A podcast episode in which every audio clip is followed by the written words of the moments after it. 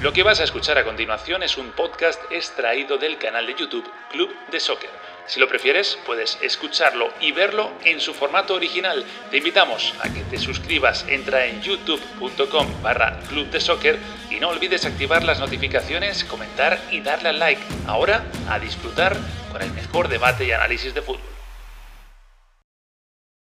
Muy buenas, ¿qué tal? ¿Cómo estáis? Bienvenidos a Club de Soccer, jueves 9 de septiembre. Eh, acaba de terminar esta tercera jornada de esta triple fecha de eliminatoria sudamericanos y aquí estamos, ¿no? Los de Club de Soccer, siempre fieles a la cita, como no podía ser de, otra manera. Veo que hay mucha gente ya conectada, qué alegría.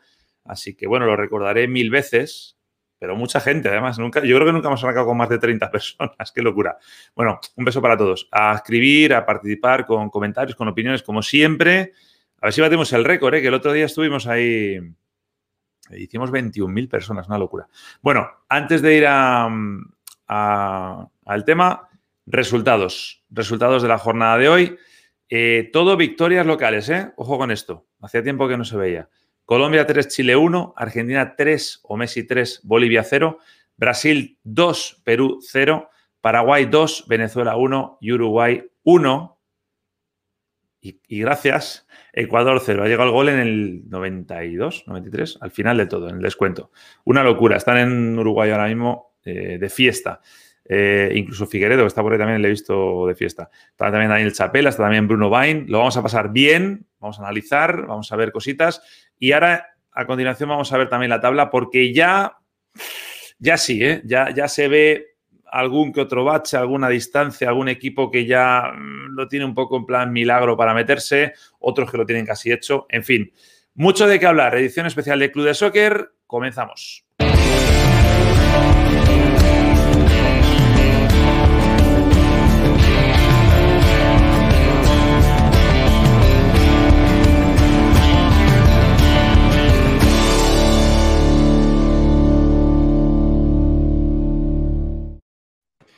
Venga, venga, vamos a por ello. Vale, Figueredo, Bruno Bain, Daniel Chapela. Hola a todos. ¿Qué tal? ¿Cómo, ¿Cómo ¿Qué dicen, chicos? no quiero meteros presión, pero el otro día hicimos 21.000 y arrancamos con 5. ahora mismo están viéndonos 5 y ahora somos 50. Está bien, pero la presión no es para nosotros, la presión es para la gente, en todo caso. No, pero, si eh, multiplico, hacemos 200.000 hoy, ¿eh? Cuidado. Correcto, 210.000 tenemos que ser, porque si de 5 llegaste a 21 y hoy somos 50. Te firmo 200, ¿eh, Bruno? Tremendo, tremendo. Te lo firmo ahora mismo. Mira, vamos a poner gente ahí, muchos de Uruguay, ¿eh? eh Alberto Catetas dice Uruguay, sus milagros, siete puntazos sin Suárez ni Cavani. Carolina, que nos saludo ya. Eh, Leandro, eh, no he vuelto de vacaciones, si yo ya llevo tiempo trabajando. Lo que pasa es que hemos puesto una becaria aquí a hacer programas de Club de Soccer, una talana Cobos, y, por eso a veces no estoy yo. Pero de hecho, sí, la verdad que dentro de poco yo creo que ya ni. mira, Peter dice que vuelva Anita, buen criterio ese. Ya le di like. Bueno, mucha gente. Ahora vamos a ir hablando eh, con todo el mundo. Antes, si os parece, veíamos ahí los, resultados. Voy a ir rápido con la, con la tabla. Así sí, lo, dijiste, la pasada, Nacho, ¿no? Este, todas victorias locales. ¿Será casualidad? Este, ¿Vuelta del público a los estadios y se dan cinco triunfos locales en cinco partidos? Pues es un buen punto ese, ¿eh? a tener en cuenta. Lo que sí influye para la tabla porque ya hay baches, ya hay equipos que lo tienen, ¿no, Dani? Un poco complicado. Eh, Brasil 24 puntos, Argentina 18, los dos con un partido menos. Veremos, sabe Dios qué pasará con ese partido. Uruguay es tercero, vuelve a la tercera posición. Eh, siempre era cuarto, ¿te acuerdas, Figue? Pasará lo que pasa, siempre era cuarto, hoy ya es tercero. 15 puntos. 13 tiene Ecuador, lo mismo que Colombia, pero Colombia sigue llevando en la mochila el lastre de aquellas goleadas de la fecha de noviembre, si no me equivoco mal. Sí, noviembre. Eh, por eso tiene 0 y Ecuador con más 5 está por delante. Paraguay 11 puntos, Perú 8. Ahí ya todavía digamos que vive la zona de la esperanza por la zona de Paraguay. Perú ya empieza a verlo un poco con Catalejo, eso de Qatar 2022. Chile, sorpresa negativa ¿no? de, de esta fecha, yo creo en general de eliminatorias. Bolivia 6, Venezuela 4. ¿Algún comentario así rápido de todo esto antes de meternos en partido a partido, como diría Simeone? No, yo no, no, no estoy tan de la mano de ustedes con esto de que empieza a abrirse. Sí, puede haber unos pequeños, pero creo que en esa lucha de tercero, cuarto, quinto, sexto, vamos a seguir viendo cambios. Yo no creo que esto, vamos la mitad, ¿no? Que se mantenga inamovible o con algún cambiocito. Va a haber muchas veces que el tercero no sea el mismo, que el quinto no sea el mismo. sí, es cierto, pero hay, equipos que están perdiendo demasiado pie, ¿no? y, ahí, Bolivia y Venezuela la Bueno, ni que hablar. Suspira Dani, ¿eh? Yo creo Has dicho eso y Dani, y Dani Si estuviéramos jugando la eliminatoria como antes de la pandemia, yo te diría que sí. Pero vamos a jugar cinco partidos más entre noviembre, entre octubre y noviembre. Eh, yo te diría que Brasil se va a clasificar a Qatar en el, mes que viene y Venezuela ya está fuera. Es decir, ya hay dos cosas, dos certezas. Venezuela está fuera. las matemáticas pueden decir lo que quieran, pero Venezuela está virtualmente fuera del Mundial. Y Brasil se va a clasificar el mes que viene. Necesita ganar un partido más y está clasificado. Con 27 puntos nadie se ha quedado fuera de la Copa del Mundo. Y yo te eh, sumo a Bolivia, no en lo matemático, pero en lo virtual, como otro. Totalmente de acuerdo, totalmente de acuerdo. Ahora, la medianía, la medianía sí puede cambiar, depende de, los tiempos presentes y estamos en una circunstancia muy especial eh, con los tres partidos consecutivos, con las negativas de los clubes europeos, particularmente los de la Premier en ceder futbolistas. Eso no va a cambiar el mes que viene y es una circunstancia que hay que considerar porque algunos le sacaron un buen partido a eso. Hay que recordar que la fecha de octubre es triple fecha también. Y según lo que decís, entiendo que, entre comillas, vamos a una liga de seis equipos para tres puestos, más o menos. Cortando los dos de arriba y los dos de abajo, eso es lo que nos queda. Seis equipos para tres puestos. Sí, yo coincido con eso. Argentina mm, eh, quizá no, corresponde tanto que lo diga, pero así como Brasil se había cortado para arriba y Venezuela y Bolivia para abajo, eh, después de lo de hoy uno puede pensar que Argentina no debería tener, eh, no digo mayores inconvenientes para clasificar al Mundial, para clasificar en estas cinco que quedan, ¿no? sí, de acuerdo. Bueno, vamos con los partidos. Venga, vamos a arrancar con esa Argentina o Messi 3, Bolivia 0. Messi en estado puro, tres goles cómo está Messi. Eh? Eh, es verdad que llega fresquito porque tampoco ha tenido mucho desgaste todavía, pero y queda Bolivia, ¿no? Pero bueno, Bolivia ha hecho esa gira, ¿no? A los Rolling Stone por la zona del Río de la Plata, ¿no? Eh, dándole vida a Uruguay y dándole vida luego a Argentina, aunque Argentina no necesitaba. Así han salido. alguna modificación ahí en el 11 de, Argentina, aunque la, estructura es la de siempre, con la novedad de, de Muso. Recordemos que Emi ¿Ya está en Croacia entrenando? Sí, está en Croacia, está en Croacia, un lugar paradisíaco además, sí. Exacto. Y, bueno, iba a comentar la alianza de, Bolivia, pero tiene poco que, comentar. Tiene un muy buen arquero, eso sí. Sí, bueno, es que si no fuera por Lampe, eh, no solo en eliminatorias, en la propia Copa América le salvó mucho. Y, tiene el goleador de las eliminatorias. eso, es más curioso todavía, ¿no? Porque el Lampe, el Lampe se afigura en un equipo como Bolivia, al que le llegan mucho eh, no, no, llama tanto la atención. Y todos coincidimos que si no fuera por Lampe, los partidos terminaban con un margen mucho mayor. Lo que sí es difícil de explicar es cómo esta Bolivia tiene en, Moreno Martins uno de los goleadores de la competencia, ¿no? Eso es lo difícil de entender, porque es una Bolivia que, llega poco y este tipo no, no, para de hacer goles. Hoy no, no fue el caso, ¿no? Pero, pero cada vez que toca la pelota es peligro de gol.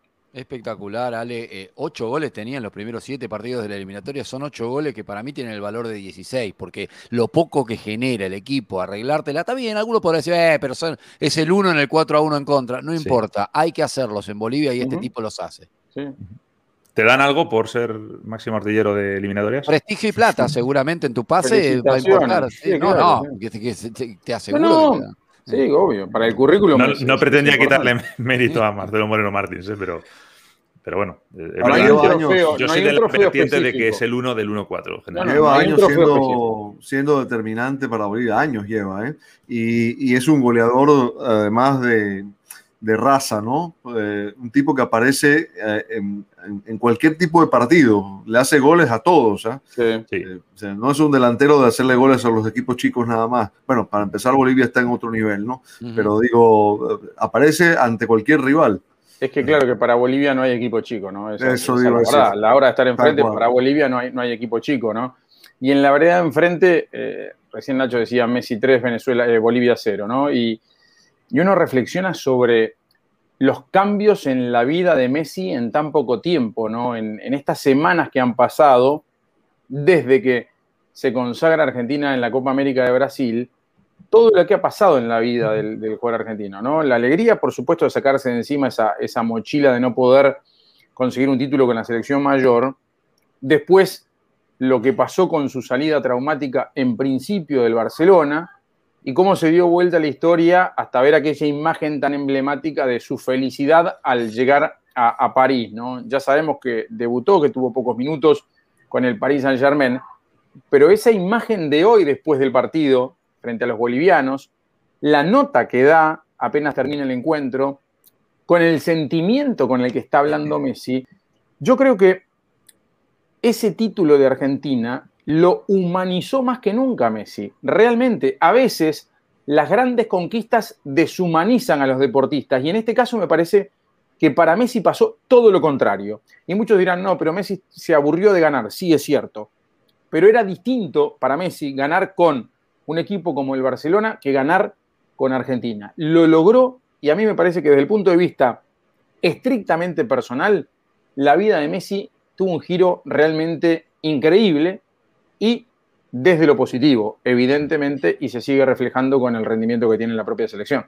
Sí, yo, una, una cosa, perdona, hay mucho cabreo en el chat, lo quiero decir, luego lo vamos a hablar, de el cabreo llega desde Perú, eh, por el tema del, del, penalti, no penalti, ese primer gol, y desde Ecuador. Luego hablaremos de, Uruguay y Ecuador. en Ecuador hay motivo para estar enojado con el arbitraje de Solo, solo quería decirlo para que la gente que está en el chat que aguante, que ahora vamos a ir con eso. Primero vamos a terminar este Argentina-Bolivia.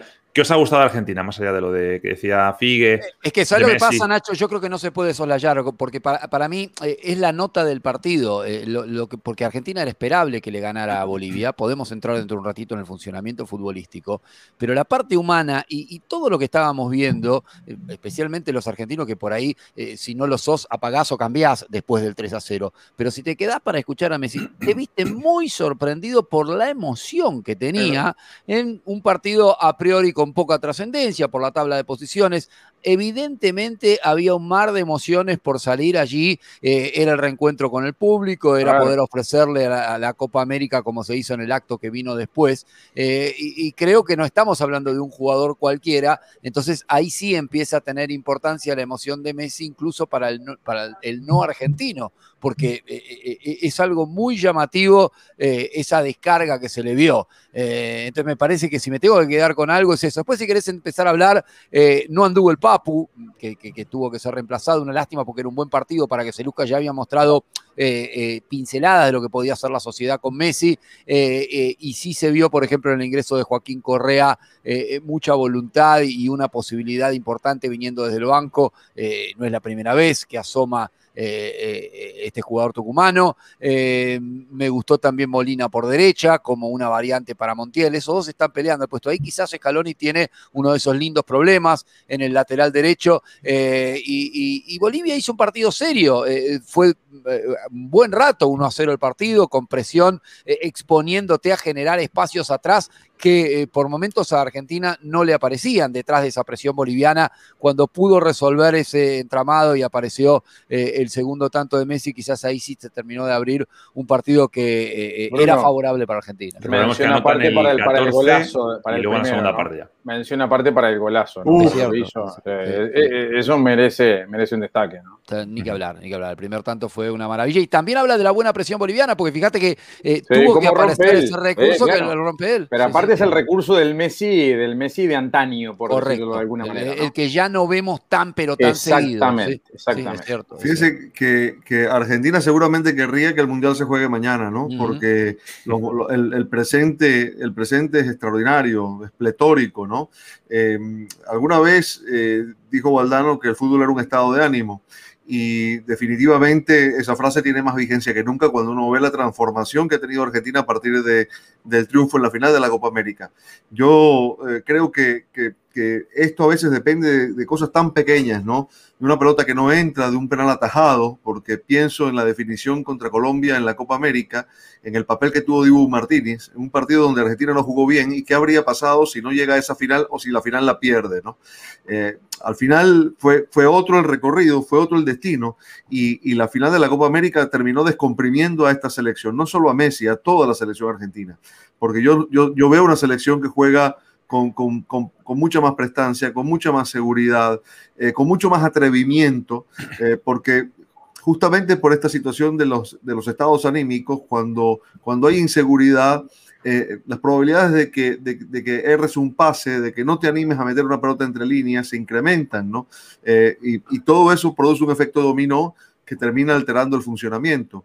Y hoy Argentina entró en una dinámica positiva y eso se nota, se nota claramente desde, desde, el juego, desde su capacidad para generar acciones de, de, riesgo, desde el propio papel de Messi que está totalmente suelto y descomprimido. Argentina jugó muy bien en Caracas, Argentina jugó muy bien hoy, uno puede poner matices que son los rivales más débiles de la zona, pero resolvió los partidos con absoluta autoridad y suficiencia, que es lo que se le pide a una selección grande cuando enfrenta a un chico.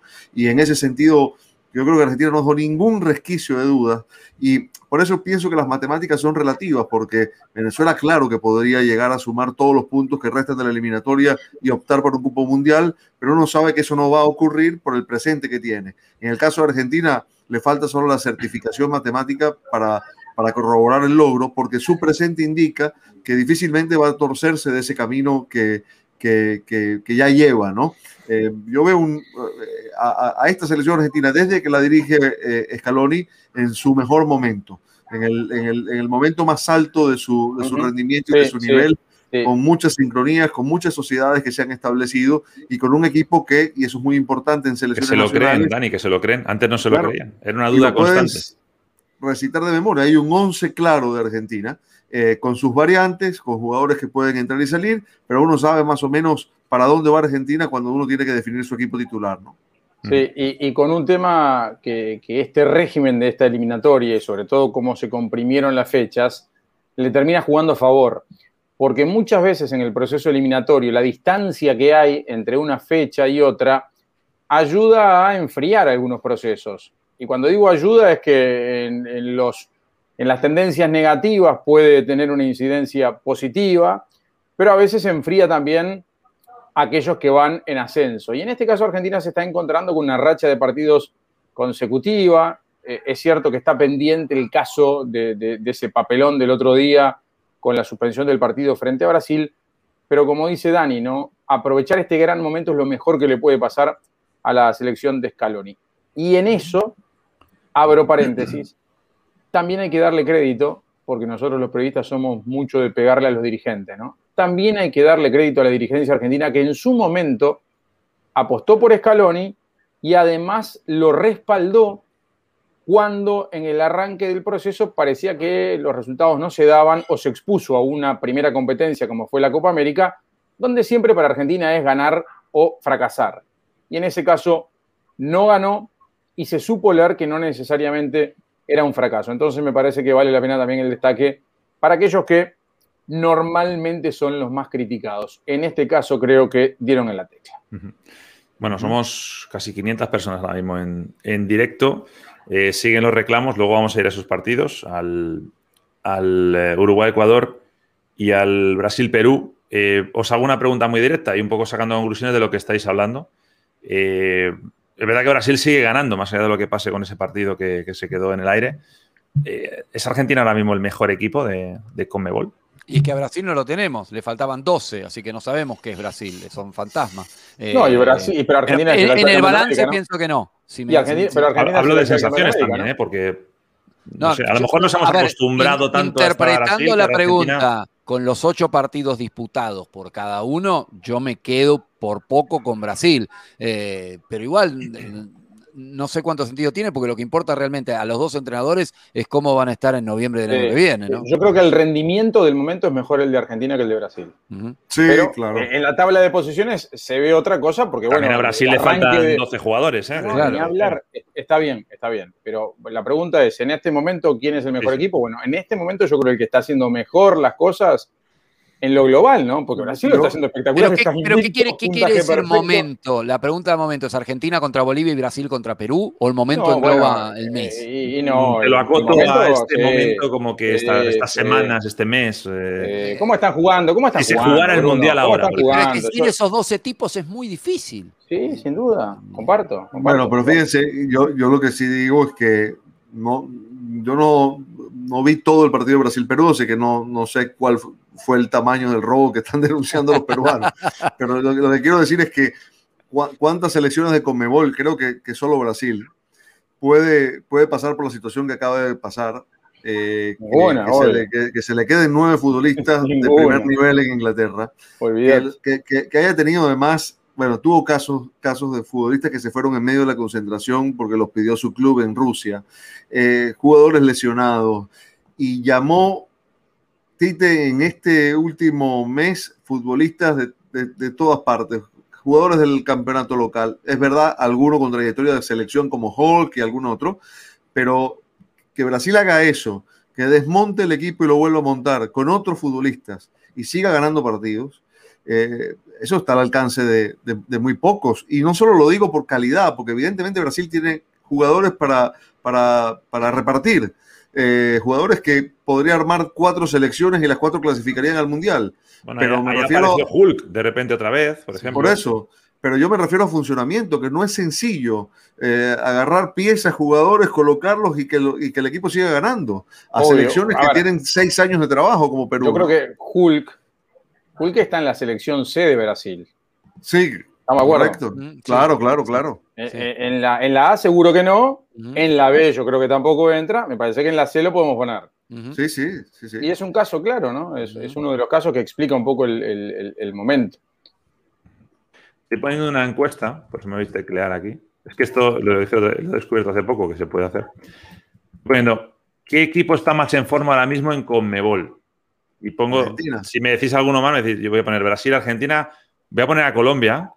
Sí. ¿Pongo Uruguay?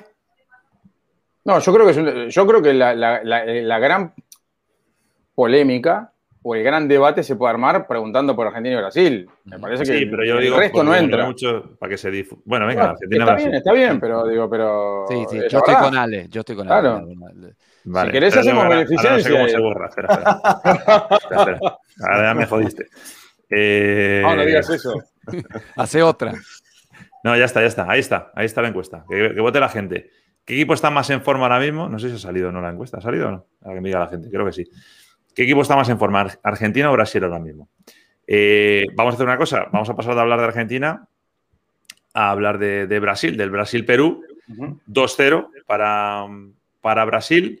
Sí, solo eh, recuerdo algo, antecedente del partido de la primera rueda, arbitraje escandaloso. Es decir, Perú-Brasil. Exactamente. No sé porque yo estoy del lado de Daniel, es decir, no, no, no, no tengo tan claras las imágenes de todo el partido como para... Reclaman una falta de Neymar. Sí, en el gol.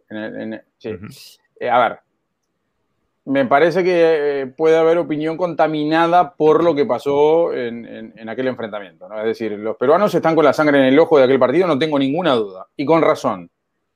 Pero no necesariamente siempre las cosas están en contra tuyo, ¿no? Sí, ese partido lo pitó Julio Bascuñán, el de Lima. Bascuñán, correcto. Sí. Hoy era eh, Roldán, el colombiano. Sí, con, rendimientos bajos en Perú, más allá de esta polémica en, varios lugares de la cancha de Santa María, que lo estamos viendo que, fue dupla con, con Callens en el fondo, eh, responsabilidad en los dos goles, eh, e, excepto Gallese, poco para destacar en la actuación peruana hoy. Perú necesitaba... Pablo Guerrero, entre otros. Sí, no estaba Guerrero eh, suspendido. La Padula yo creo que no ha sido el de otros días hoy, aunque en voluntad sí, pero no en tanto en rendimiento. También tenía delante a Brasil. Pero, pero bueno, digamos que este es de los partidos jugando además en Recife y jugando, no cuentas con ello. el, problema de Perú, el problema de Perú fue haber, haber empatado el partido con, Uruguay, ¿no? Es decir, no haber podido ganar Uruguay de local, porque después jugaba con Venezuela, estaba en el presupuesto que de local le podía ganar perfectamente y le ganó y estaba en el presupuesto perder con, Brasil de visitante. El gran problema es que a partir de la derrota, de la derrota no, de la derrota frente al objetivo, del empate con Uruguay en Lima, ahí había necesidad hoy de eh, arrancar algo, ¿no? Y era muy complicado. Sí, en estas triples fechas, cuando te tocan dos partidos de local, lo tienes que aprovechar, ¿no? Sí, había esperanza por el lado de lo que hizo Perú en aquella semifinal de Copa América, ¿no? Pero fue muy distinta la historia hoy. Sí, ese partido lo ganan con gol de Paqueta, eh, Brasil, y sufriendo. ¿eh? Sufriendo. Perú se lo disputó y tuvo llegadas y tuvo tramos de buen fútbol, copándole la media cancha. Bueno, eso hoy no pasó. Eh, me está pasando como otros días, somos ahora 800 aquí en directo y va el chat a toda velocidad. Me cuesta trabajo seleccionar los mensajes. Si nos clavan alguna, pues oye. Eh, no, ya, ya, vi, ya vi alguna. bienvenidos, ¿no? Pero, es que hay que ver cuál es el parámetro de la clavada. ¿Qué es? Que, que aparezca. Hombre, son las 11 de la noche en Estados Unidos. más de medianoche en muchos lugares de. Y, en, y, en, Sudamérica sabemos que el criterio es mucho más laxo, ¿no? De lo que se puede no se puede. Sí, sí, sí. sí. Estamos en YouTube también, ¿no? No va a venir ningún jefe de contenido Así, eh, ¿cómo podéis decir eso? Pero bueno, yo aviso por si acaso. está muy bien, está muy bien. Oye, Brasil, eh, ¿qué, valoración hacéis de esta triple fecha teniendo en cuenta ese hándicap, ¿no? De que les faltaba mucha gente. lo que, pasa, lo que pasa que lo que pasa que nos queda saber la, la verdad de la milanesa que, va a pasar con ese partido, ¿no? Bueno, de la doble fecha, venga, voy a decir mejor que me, he pasado. Mejor, no le pudo haber ido. Y, además el récord, no solo que saca el 100% de si lo consideramos doble fecha, sino que nunca lo hizo en la historia, ¿no? Eh, arrancar ganando. Ninguno, de ninguno, no nadie, ninguna selección. O sea, 24 puntos en 8 partidos, una cosa ¿No había pasado nunca antes? No. Nunca, no. Nunca. 7 era lo máximo, ¿verdad, Dani? Sí, sí, sí. Bueno, Brasil. Nunca había ocurrido. O sea, un comienzo así jamás. Es que te digo, va a clasificar el mes que viene a, la Copa del Mundo. Después Tite se puede dedicar a ver futbolistas. Yo, hago una pregunta, ¿no? Y, esto es para, para, los libros, ¿no? Si el partido de Argentina tiene un fallo en los escritorios o si se juega, etcétera, etcétera, y lo gana Argentina, ¿el récord se concretó? Es una buena, pregunta. Buena pregunta. Es muy, buena pregunta. Es, muy, difícil, de dirimir. es muy difícil. Si yo fuera el que los entrega los récords. ¿Qué equipo fue hace poco que ganó la liga invicto? No, no, que sí se lo daría. Si lo ah, pierde en el escritorio, si lo pierde en el escritorio se rompe, ¿eh? ¿Por qué tan seguro, Dani? ¿Alguien va a poder decir de los partidos disputados cronológicamente? hablando, no. no, pero la fecha, ese resultado está en stand-by en este momento. el partido empezó, ¿eh? se jugaron siete minutos. No, está bien, eh, pero. Eh, está en stand-by. Para mí, para mí, el, para mí no, no, se puede considerar todavía un récord. Mm, yo no sé. Para mí no ¿cuál, ¿Cuál fue este que, que, no me acuerdo ahora? Que, que ganó la liga estando invicto y luego perdió un partido. ¿Qué, qué equipo fue? No recuerdo. Fue el Barça. El Barça hace tres temporadas, puede ser, que acabó la liga invicto y luego perdió un partido, entonces no se le consideraba que la liga era título invicto. ¿Pero fue con el Levante, aquel partido con el Levante? Algo, sí, es que me quiere sonar, pero no me acuerdo bien. Creo que fue el Barça. Sí, sí, fue el Barça. A mí me suena mucho. Es que es el mismo debate que habéis planteado ahora mismo. No, no, es diferente el debate. Pero no, no, no yo con el, con el Levante. Es el mismo, parece, Bruno. A ver, no, me parece que con el Levante lo que ¿quién puede decir que salió campeón invicto? Es una mentira. Salir campeón invicto no es consagrarte campeón y dar la vuelta olímpica cuando estás. Salir campeón invicto es ganar las 38 no perder. Para mí es clarísimo eso. Sí, pero con el tema del Levante me parece que era la cantidad de. Pero es lo mismo que el récord, entonces. No me acuerdo. No, porque el récord de Brasil. Quien sostenga el, que el récord de Brasil, lo que te diría esa campana es.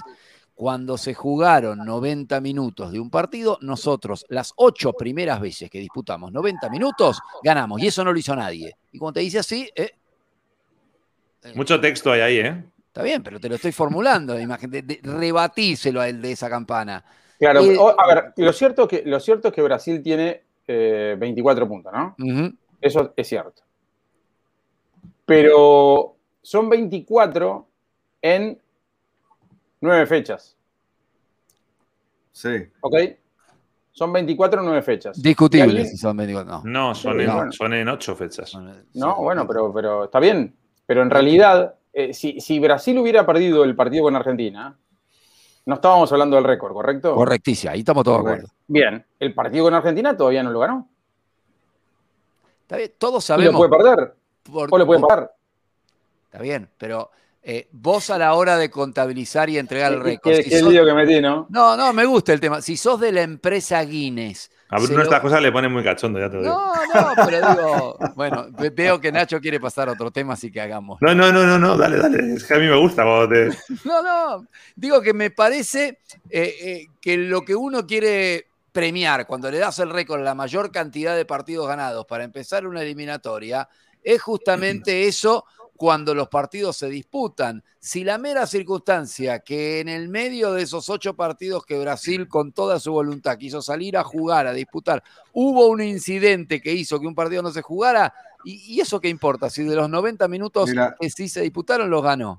te, voy a, te, voy a, hacer una observación, Bruno, para, para que veas cómo lo pensó Brasil, ¿no? A ver. Eh, Marquinhos eh, tenía que pagar un partido de suspensión por acumulación de tarjetas amarillas. Y ese partido lo cumplía contra Argentina. Eh, Brasil se, preguntó lo mismo. Exacto. Si el partido no, se jugó. Y nuestra Conmebol fantástica no, lo, no Yo sé que ese, ese inconveniente estaba de, hecho, que envió a las autoridades sanitarias. pero, pero Dani, eh, está muy bien tu punto lo que la reflexión que primero me viene a la cabeza es, ¿cómo puede ser que en el 2021 nadie en 72 horas, pues esta duda surgió hace tres días, yo dije, uy, ¿qué, qué resolverá la Conmebol? Y la fueron grillitos, no resolvió nada. Lo mandaron de regreso, lo mandaron de regreso a Francia. o sea, no había nadie que conozca el reglamento ni el que lo redactó. Es interpretable, ¿sabes qué es la palabra que más se utiliza cuando hay temas de esto, no? Interpretación. Vacío legal. Oye, de Brasil un, un temida más. Eh, ha sido muy crítico Neymar luego en las declaraciones después del partido. Con la prensa, sobre todo prensa brasileña, le han atizado, le han dicho que no estaba en forma, cosa que no descubrimos ahora. Es decir, Neymar no arranca bien las temporadas, viene con su, pues como todos, con la barriguita del verano, la cervecita y esas cosas. No, no, sé, no digo que él toma cerveza, pero vamos, que no, que no es un Cristiano Ronaldo, hablando claro. Eh, y le ha atizado, ¿eh? Le ha atizado bastante fuerte. Además, hoy, como ha marcado gol, seguramente a lo mejor si no, no hubiera sido así. Eh, lo de Neymar, esta relación que tiene amor-odio, más amor que odio, pero es que no, tengo la sensación, lo hemos hablado muchas veces, de que Neymar sea un ídolo, que sea alguien eh, que la afición brasileña le tenga en un pedestal. Todo lo contrario, o sea, es que le, le atizan bastante, con razón, ¿eh? En muchos casos. Sí, a mí, a mí me da la sensación que ahí hay como una diferencia, no sé si cultural o, conceptual, eh, con lo que puede pasar, por ejemplo, con, la idolatría de los argentinos, ¿no? Es decir, hay una mirada distinta, evidentemente, y hasta se valora distinto lo que hace Neymar con la camiseta de los clubes o fuera de Brasil que cuando se pone la, camiseta de la selección brasileña, ¿no? Me parece que viene por ahí la diferencia principal yo creo que, sí, que es un ídolo en Brasil, pero que algunas cosas no se la perdonan, o que están pendientes de ciertas cositas como para pasarle, pasarle ciertas facturas, ¿no? Esa es la sensación que tengo. Sí, yo, yo vi las declaraciones de Neymar eh, en vivo cuando lo entrevistó la televisión brasileña y una de las cosas de las que se quejaba, que entendí es... De hecho, hace como, como que se va, ¿verdad, eh, Dani? Sí. Hace como que se va, de hecho, vuelve, luego, sale Casemiro, que no sé si estaba previsto, pero como que le llaman porque el otro se, se marcha. No, el, reportero le dice que si cuando se está yendo, si no le quiere mandar un mensaje a Pelé, eh, que está convaleciente. Entonces regresa y, y, le manda el mensaje a Pelé de, deseos de mejoría, etc. Pero digo que, que se queja de que critican no solo a él, sino a la selección y, después escuché también los comentarios, ¿no? Brasil no convence, Brasil no tiene buen juego y ganó los ocho partidos. ¿no? Así que quedará para los demás, ¿no? Pero, pero sabemos que el paladar en Brasil es así, siempre ha sido así. Es decir, eh, a Parreira lo discutieron hasta, el, hasta el día que ganó la final del mundo en el 94 y lo seguían discutiendo. O sea, eh, es parte de, de, un cierto gusto futbolístico que hay en muchos lados, ¿no? Y, que, y que, que, también abarca la prensa. Yo creo que va por ahí la cosa, creo. Por esto, Neymar que tiene puntería, a la hora de buscar eh, esa quinta amarilla, esa segunda amarilla, esos partidos de sanción, no, esta vez no es el cumpleaños de la hermana ni nada, pero el próximo partido es contra Venezuela. Sí, que no va a estar. que no va a estar. Digo, creo que lo ha elegido Dani. claramente se limpió eh, eh, y lo hizo muy bien, porque en general cuando se limpian de amarilla son con patadas intrascendentes donde quedan muy en evidencia. pero, Aquí utilizó bien, fue una jugada donde lo venían eh, apurando. Nacho es un mal pensado. Nacho está pensando en las vacaciones y no va a tener vacaciones porque va a ser una, jornada doble. no, pero no, es para vacaciones, sino para, para limpiar. Ah, bueno, doble para él, claro. Ah, no, pero, no, pero no se expone a Nacho, Pero Nacho lo asocia siempre que cuando está cumpleaños, cuando está el carnaval. No, no, no, en este caso no lo decía por eso. En, ¿eh? en esta nombraste hasta la hermana, Nacho, ¿no Claro, porque, porque tiene puntería, digo, pero en este caso yo creo que es más un tema de que se borra de ese partido y a lo mejor llega más tarde a Brasil, ¿no? Ah, y, te voy a decir una cosa, ni siquiera se lo cuestiono, después podemos hablar de ética, pero en el con tanto en juego, quizás ni fue ni él, se lo dijo Tite, se lo dijo la CBF, eso es una ventaja que vos no podés dar. No, pero no fue una amarilla buscada, ¿eh? no fue una amarilla de esa que se buscan intencionalmente, metió un codazo. No, metió un codazo, claro, pero es que yo creo, Dani, que lo tenía en mente y bueno, dijo, en esta disimulo porque acá me están marcando de cerca y puedo hacer el que me enojé. Le pudieron haber sacado roja. Quizás eh, hubiera sido muy. No, digo esta, ¿eh? no, no, pudieran, en esta jugada pudieran, ¿eh? tenés razón. Quizás se le fue un poco la mano.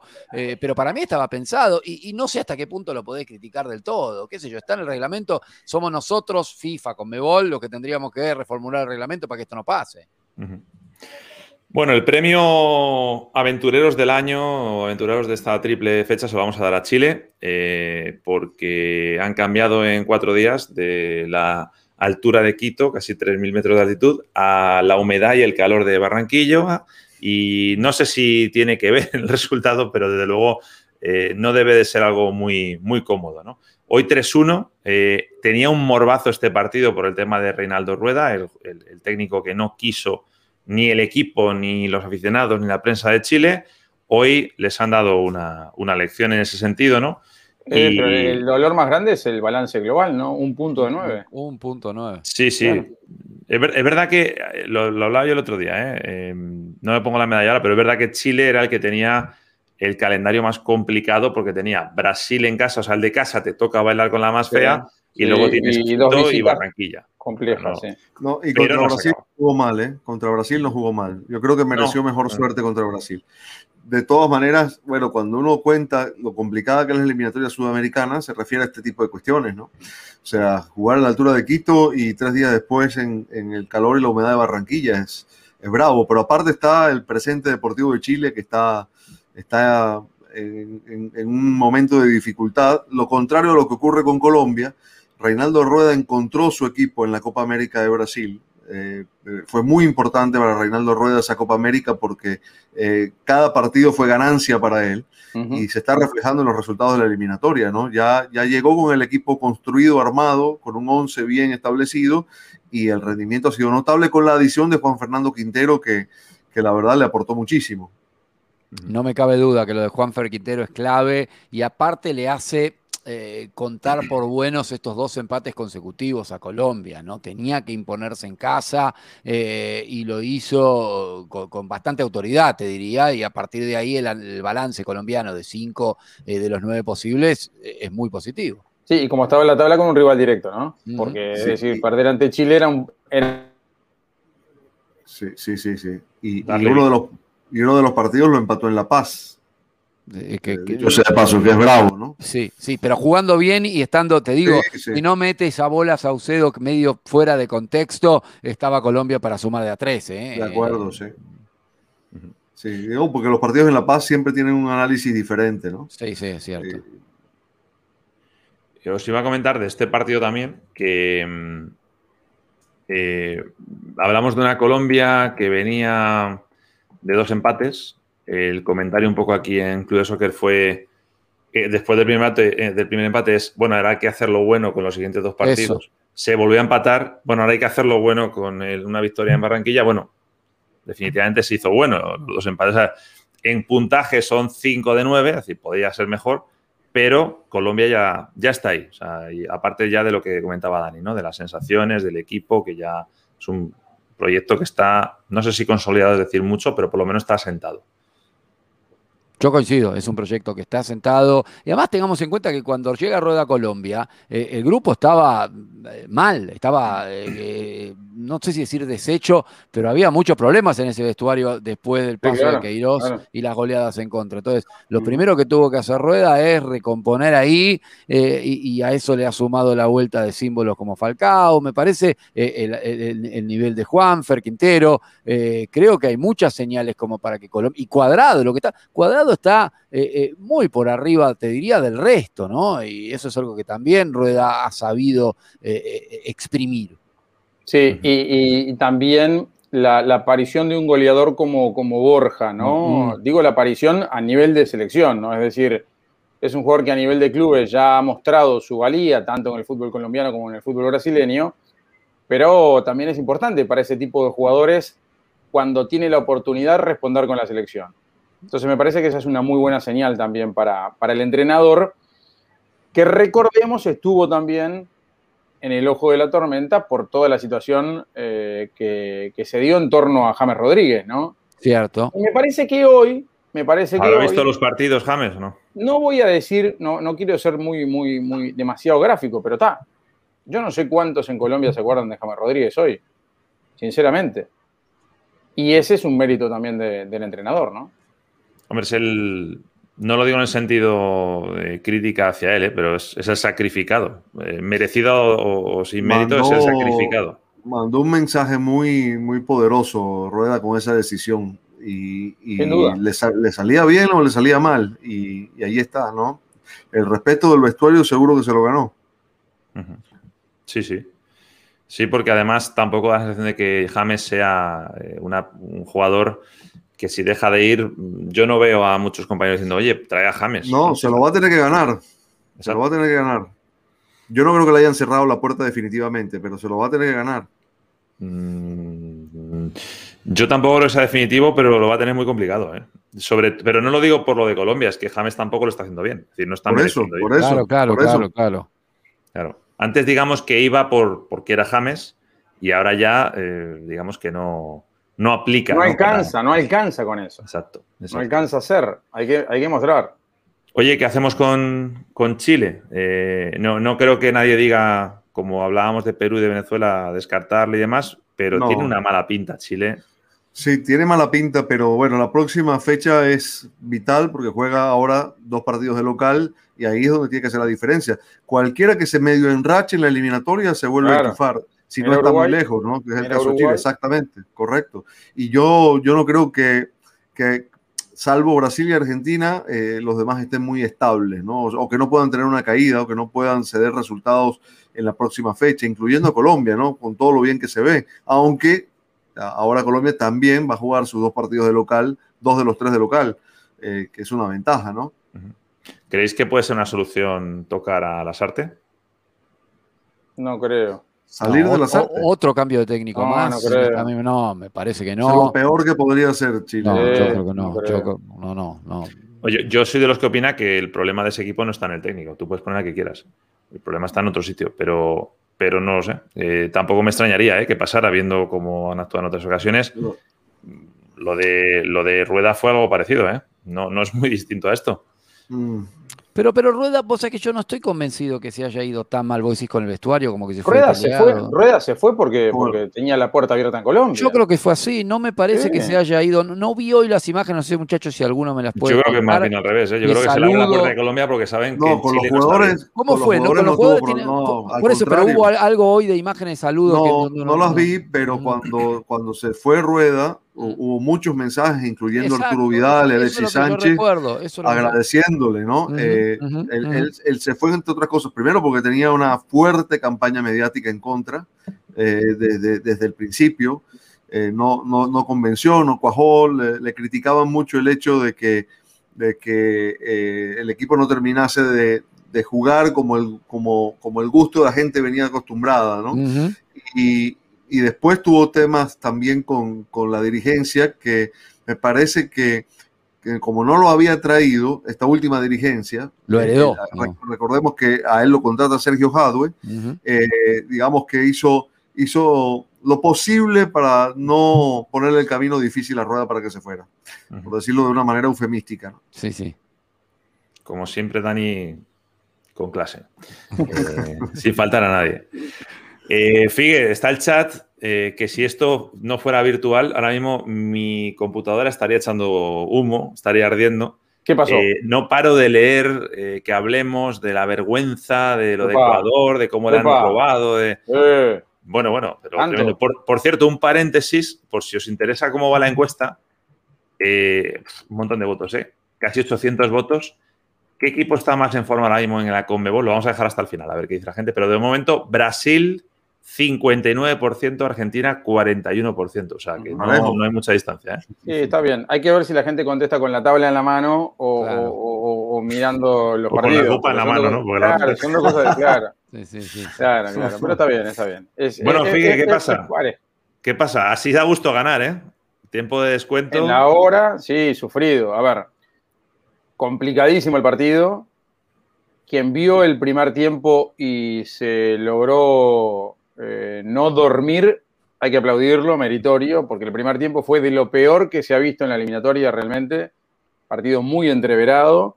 En el segundo tiempo, por lo menos se vio un poquito más de, más de acción, ¿no? Para tirar algunos conceptos sueltos, yo creo que Ecuador no mereció perder el partido, eh, teniendo en cuenta lo que hizo a lo largo de los 90 minutos, ¿no? Y más allá de las injusticias arbitrales que las hubo, yo entiendo que lo que más se puede reclamar es una jugada de Nández que era para, a mi entender, roja directa, el árbitro le sacó tarjeta amarilla y no lo llamaron del VAR, para mí era jugada de expulsión para mí hay penal de José María. Ay, no, no me acuerdo en segundo tiempo, no, no, segundo ah, tiempo, segundo. tiempo, segundo tiempo. No, todas las grandes polémicas fueron en el, segundo tiempo. La posible expulsión a Nández. Antes había habido una falta muy dura de Bentancur, que el árbitro saca tarjeta amarilla, en la que te diría que si se lo expulsaba no era un escándalo, pero tampoco era tan clara como la de Nández. ¿no? Yo creo que hay que matizar las dos, las dos situaciones como diferentes. Y después hay una jugada en la que para mí hay falta de José María Jiménez dentro del área, en lo que el árbitro entendió que no hubo infracción, tampoco lo llamaron del VAR, que pudo ser penal para Ecuador cuando el partido todavía estaba 0 a 0. O sea que son dos polémicas claras y una discutible en la que la decisión del árbitro eh, terminó favoreciendo a Uruguay. Pero más penal, sigue, es la que eh, andaba dando vueltas una foto, ¿no? Del jugador ecuatoriano, creo que era Estrada. Con, sí, José Jiménez a Estrada. José Jiménez va a, disputar una pelota, además de una manera muy rara, mm. eh, una pelota dentro del área sobre el punto penal. Él viene corriendo desde afuera del área hacia adentro del área y levanta la pierna demasiado, le erra la pelota y le pega en el muslo a Estrada. Entonces me parece que hay, que hay contacto, me parece que, fue, que fue falta. O sea, puedo entender la bronca de, la afición ecuatoriana, pero no sostengo solo el hecho de que creo que Ecuador no mereció perder por eso. No mereció perder porque eh, eh, Uruguay no lo pasó por arriba, ni mucho menos. Hubo pocas, pocas opciones de gol. En el segundo tiempo Ecuador tuvo un muy buen momento, donde realmente parecía que podía complicarlo Uruguay. Y sí hubo una reacción sobre el final de Uruguay, una gran jugada de Matías Vecino un gol que es anulado, bien anulado en instancias del VAR, por una posición adelantada de Maxi Gómez que participa de la jugada. Y después, bueno, ese gol sobre el final con una gran carrera de Nández, para mí uno de los mejores jugadores en este momento de, Uruguay, y el gol de Gastón Pereiro que había entrado hacía pocos minutos. Es decir, Uruguay logra la victoria con ese empuje anímico sobre el final, redondea una triple fecha muy buena, con siete, ¿eh? puntos de nueve con 6 de 6 jugando en casa, sin Suárez y sin Cavani, todos nos agarrábamos la cabeza en un momento cuando decíamos, bueno, Uruguay va a afrontar esta triple jornada sin sus dos principales pilares y bueno, en el rendimiento, en algún momento, sobre todo contra Bolivia, un rival muy discreto, se vieron buenas cosas, hoy no se repitió eso, pero se logra resolver en los puntos la ausencia de los dos principales delanteros. Y otros destaques importantes, por ejemplo, hoy tuvo que jugar como titular Ronald Araujo porque se lesionó Diego Godín.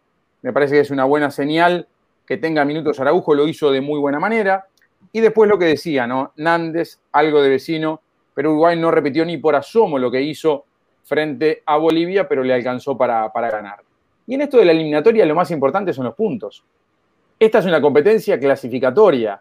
Mm. Y como decimos siempre, como hay una distancia muy grande entre partido y partido, salvo en esta triple fecha tan atípica, es muy difícil guardar en la retina el rendimiento. Es muy difícil que el 11 se vuelva a repetir. Son casos contados que pueden hacer eso.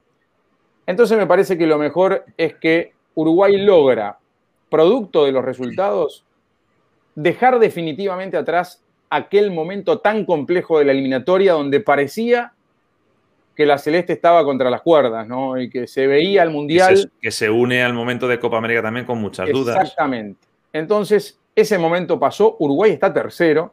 Sigo creyendo que en la tabla, más arriba de lo que merecería desde el punto de vista del rendimiento, pero entiendo que lo más importante son los puntos. Y otra cosa positiva es que Tavares, producto de la contingencia esa de la ausencia de algunos jugadores muy importantes, ha hecho debutar en la selección mayor a varios jugadores. Joaquín Piquerés debutó en el partido contra Bolivia como titular, lo hizo de muy buena forma.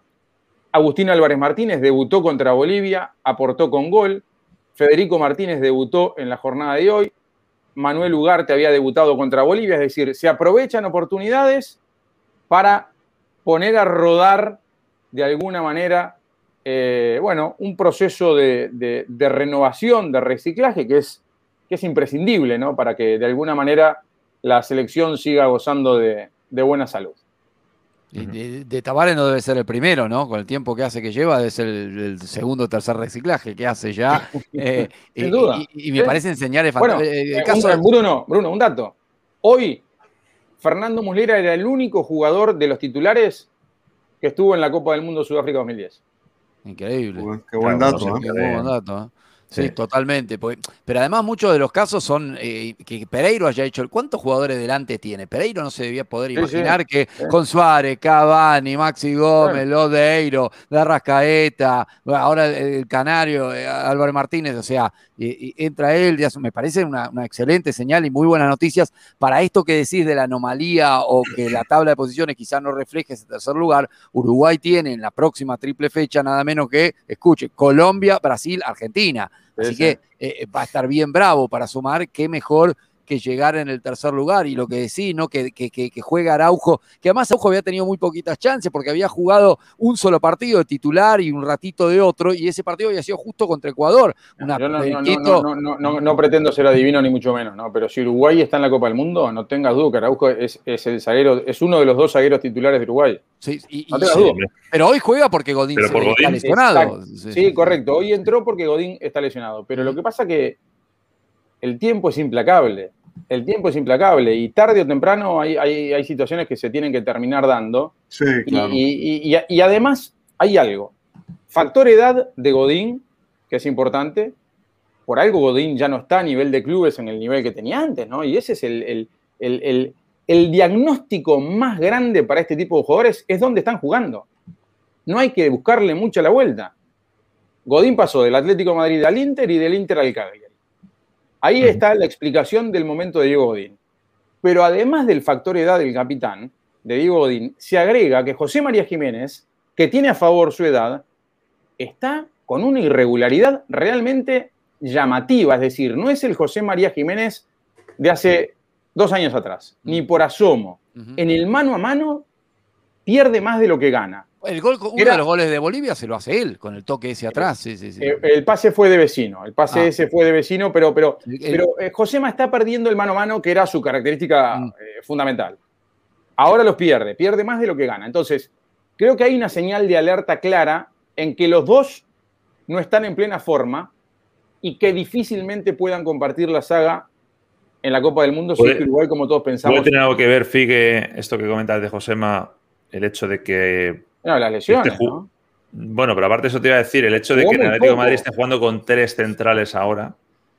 y eso ser que le haya impuesto un, cambio, puede ser que le haya impuesto algún cambio, pero yo, creo que él tiene una capacidad de adaptación a eso que no, no me parece que sea la principal explicación. Yo creo que la principal explicación es que Josema, no sé, en los últimos 18 meses ha tenido muchas lesiones. Muchas lesiones y mucha, mucha inactividad, ¿no?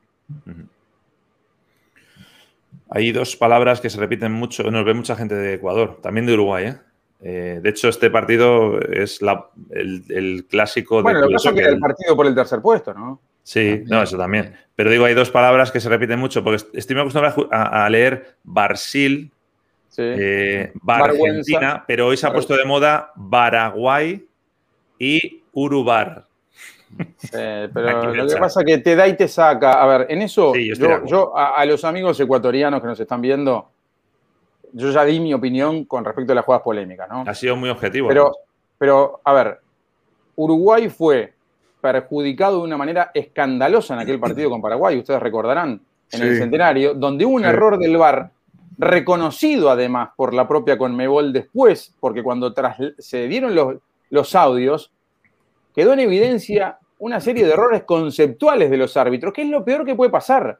porque puede haber errores de interpretación y puede pasar un montón de cosas. Pero cuando hay un error conceptual con una herramienta como la del VAR, que lo que necesita sobre todo es concepto aplicado, bueno, Uruguay salió perdiendo en aquel momento. Entonces, sí a, que me parece que hoy Ecuador fue afectado. Creer que hay un Urubar es mirar para otro lado. No, hombre, yo creo que al final, eh, ahora lo que pasa es que estás en caliente y te acaba de pasar y demás.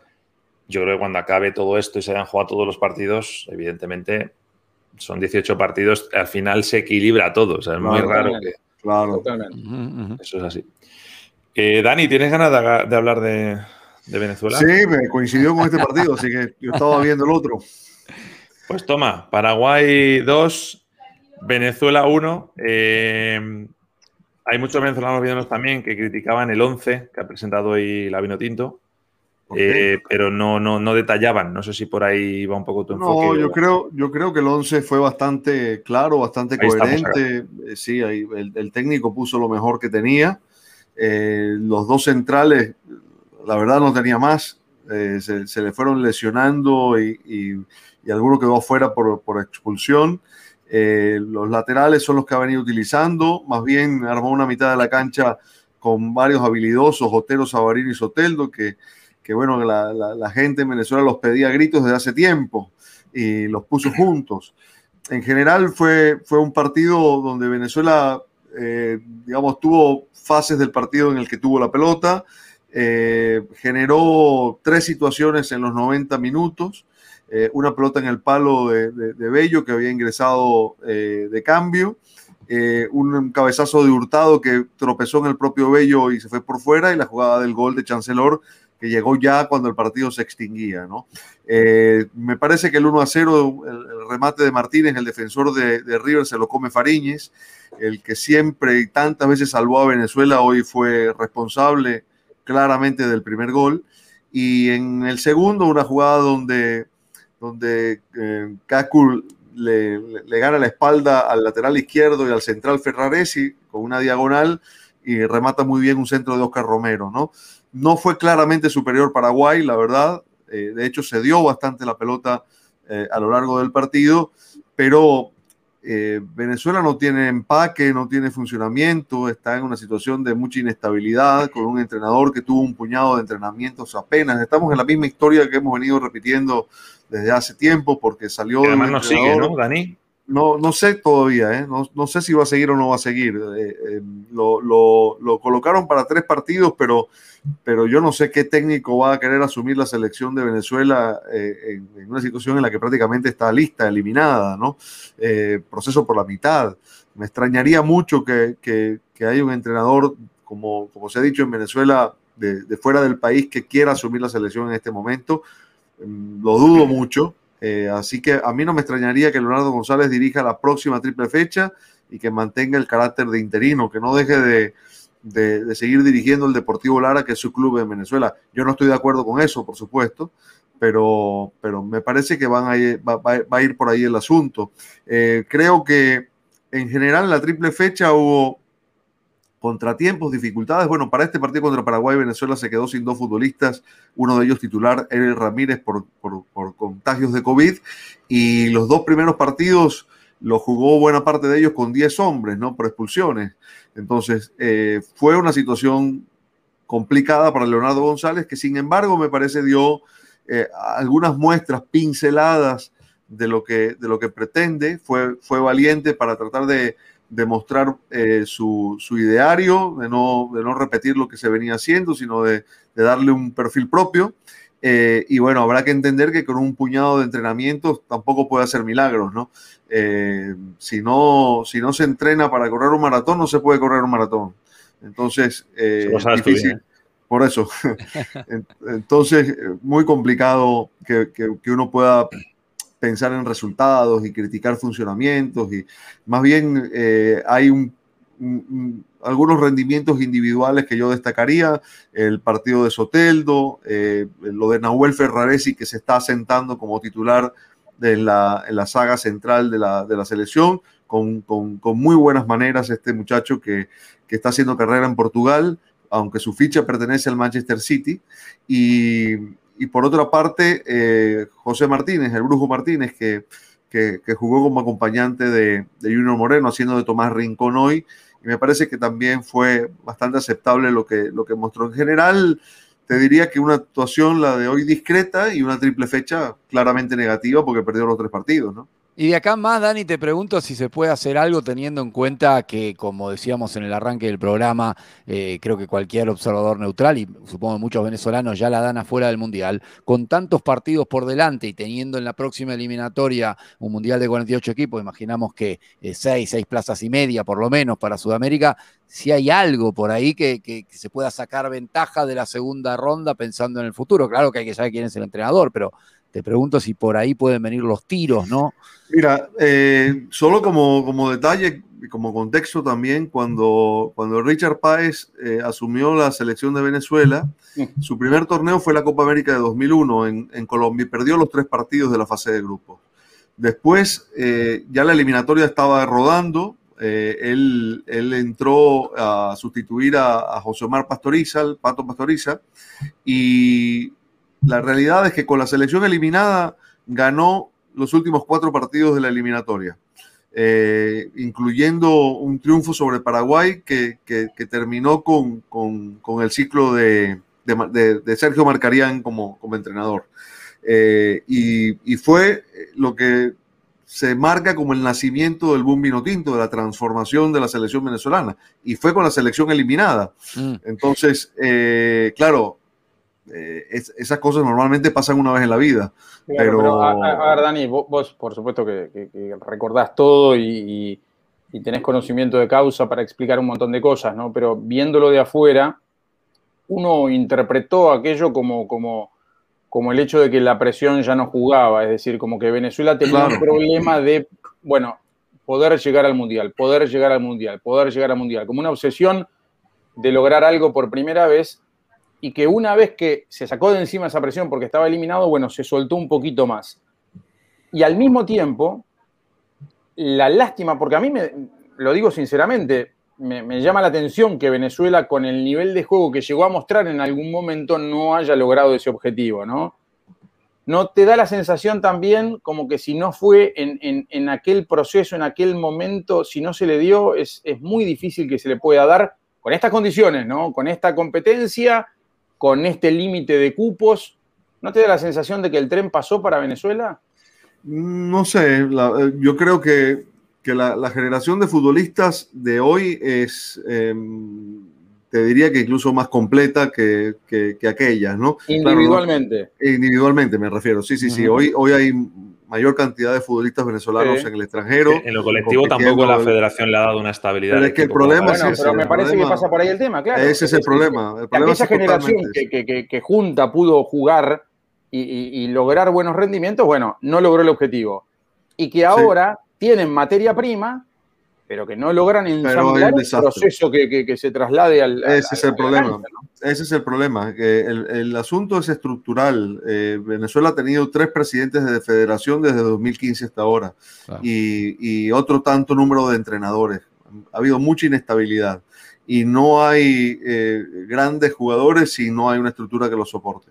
Eh, para mí el problema está allí y, y, pedir que los jugadores trasciendan la, la la estructura, trasciendan la mediocridad dirigencial es mucho pedir. Lo hizo aquella generación de hace unos cuantos años, casi 20 años atrás, 20 años atrás de hecho, que trascendió la mediocridad dirigencial y la obligó a cambiar, eh, pero, eh, digamos, eh, hoy en día está siendo muy, muy complicado. Otro, contexto sociopolítico también. Totalmente, también, sobre todo eso, ¿no? Porque no hay que, no, hay que, no hay que dejarlo de lado, ¿no? Por supuesto. No, no, no, al, contrario, es, Tiene mucho ha, tenido mucho peso, sí. por la parte de Paraguay, ya, ya cerramos. Eh, por cierto, toda la gente que está conectada. Sigue Berizzo porque se hablaba que Berizzo podía eso, eso iba a decir. partido hoy. Eh, vamos a ver, yo quiero mostrar otra vez la tabla, porque para mí. Yo creo que la salvó eh, después de esto. Sí. La salvó. Sí, hombre. Yo creo que también. Era, era lo mínimo que había que exigirle, ¿no? Por a partir de ahora yo creo que ya tiene que seguir. Pero, por eso, pero, yo llegué, ¿eh? pero llegué a leer. Por eso lo quiero enseñar. Para, Paraguay va a ser el termómetro un poco, ¿no? Esto que está de moda ahora con la pandemia, que te ponen el termómetro antes de entrar a los sitios. Paraguay es ese termómetro. Es el que va a decir quién va y quién no va al mundial. porque si bien no es quinto, pero es que está ahí pegado. O sea, es, el, es la, guardia fronteriza entre Qatar o no Qatar, ¿no? Y tiene pero, mucho... pero, pero puede, de termómetro puede pasar a clasificado con pasaje. Sí, sí. ¿Quiénes tienen PCR negativo? Yo, yo lo que quiero es que. Bueno, positivo. la racha de Paraguay, ¿eh? que, ha ganado hoy, pero mirar la rachita que traía. O sea, llevaba sin ganar cinco partidos. Sí, por eso. Pero por eso te digo, en, Paraguay se especulaba incluso que, podía ser el último partido aún ganando, ¿no? Por eso digo, este, porque, a ver, es verdad que, era impensado un cambio de técnico de un partido al otro, no, no, no, no se podía dar. Pero si Berizzo tenía una decisión tomada, no, no, no lo sé. Además no había ganado en casa, ¿verdad? Este es el primer triunfo. No, la, primera, la primera victoria increíble, en casa. Increíble, increíble. Para Paraguay, increíble. Para Paraguay, absolutamente increíble. Una selección seis, de los 11 puntos los hizo contra Venezuela. Bueno. No te, no te martirices tanto. No, no te, pegues vos mismo en el, látigo. Sí, sí. Autoflagelándose. Sí, sí. Bueno, pues lo hemos, lo hemos disfrutado. Eh, la próxima ya será en, octubre, también triple fecha, también vendrá con movida para el tema de ligas y toda esta cosa. Por cierto. Y vuelve eh, Anita. ¿Eh? Y vuelve Anita. Sí, Anita, Anita va a estar este domingo. Este domingo ah, va a estar Ana. Y por cierto, el lunes, lo voy a decir ya, el lunes arrancamos, bueno, arrancamos no, seguimos haciendo programa, pero desde el lunes, todos los lunes ya estaremos también en IBC. Ya de manera regular. Así que, así que bueno, no, os, voy a lanzar una que no quiero que la hablemos hoy, pero que mm, la tengáis en la cabeza, porque de aquí a, nada la vamos a tener. ¿Sabéis toda esta que se ha liado de las cuarentenas, de la Premier, de... Eh? Bueno, próxima fecha FIFA. No, no, pero espera. Luis Muriel, Dubán Zapata.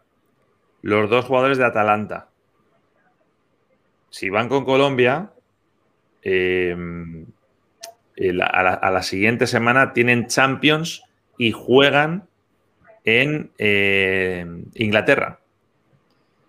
Juegan en Inglaterra. Esto, esto de jugar en Sudamérica y luego en Inglaterra, con lo cual no podrían porque tenían que hacer esa cuarentena, les afecta por Colombia, a ver si les citan o no al final, Muriel y Zapata. Muso por parte de Muso, exacto, de Argentina, y luego Sergio Peña, que está en el Malmoe y el Malmoe juega contra el Chelsea en Londres.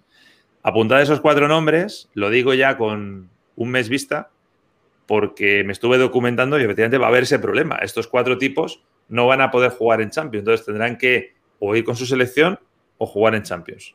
O que cambie la normativa, ¿no? Inglaterra que... Mira que eso lo veo difícil yo, ¿eh? sí. Sobre todo estamos hablando de los ingleses. Eh, tienen menos cintura que, un ladrillo, pero bueno. Para la Euro sí tuvieron cintura, ¿eh? Sí. Ahí sí, tuvieron cintura. Sí, pero, pero les castigaron en la final. Está bien. si crees en el karma, quizás por ahí encuentres algo de consuelo. bueno, toda la gente que está conectada, que vamos a despedir, eh, gracias a todos los que estéis de nuevas, suscribiros, dar al like, eh, activar la campanita para que os avisen cuando haya notificaciones. Eh, la, encuesta, más de casi 1.300 votos y sigue igual, ¿eh? 60-40. 60% Brasil, 40% Argentina. Así que Está, está bastante igualado, pero a día de hoy, para la gente de Club de Soccer, es Brasil. Brunito, vale, Dani. Un beso grande. Que estén muy bien, buenas noches. Chao, chao.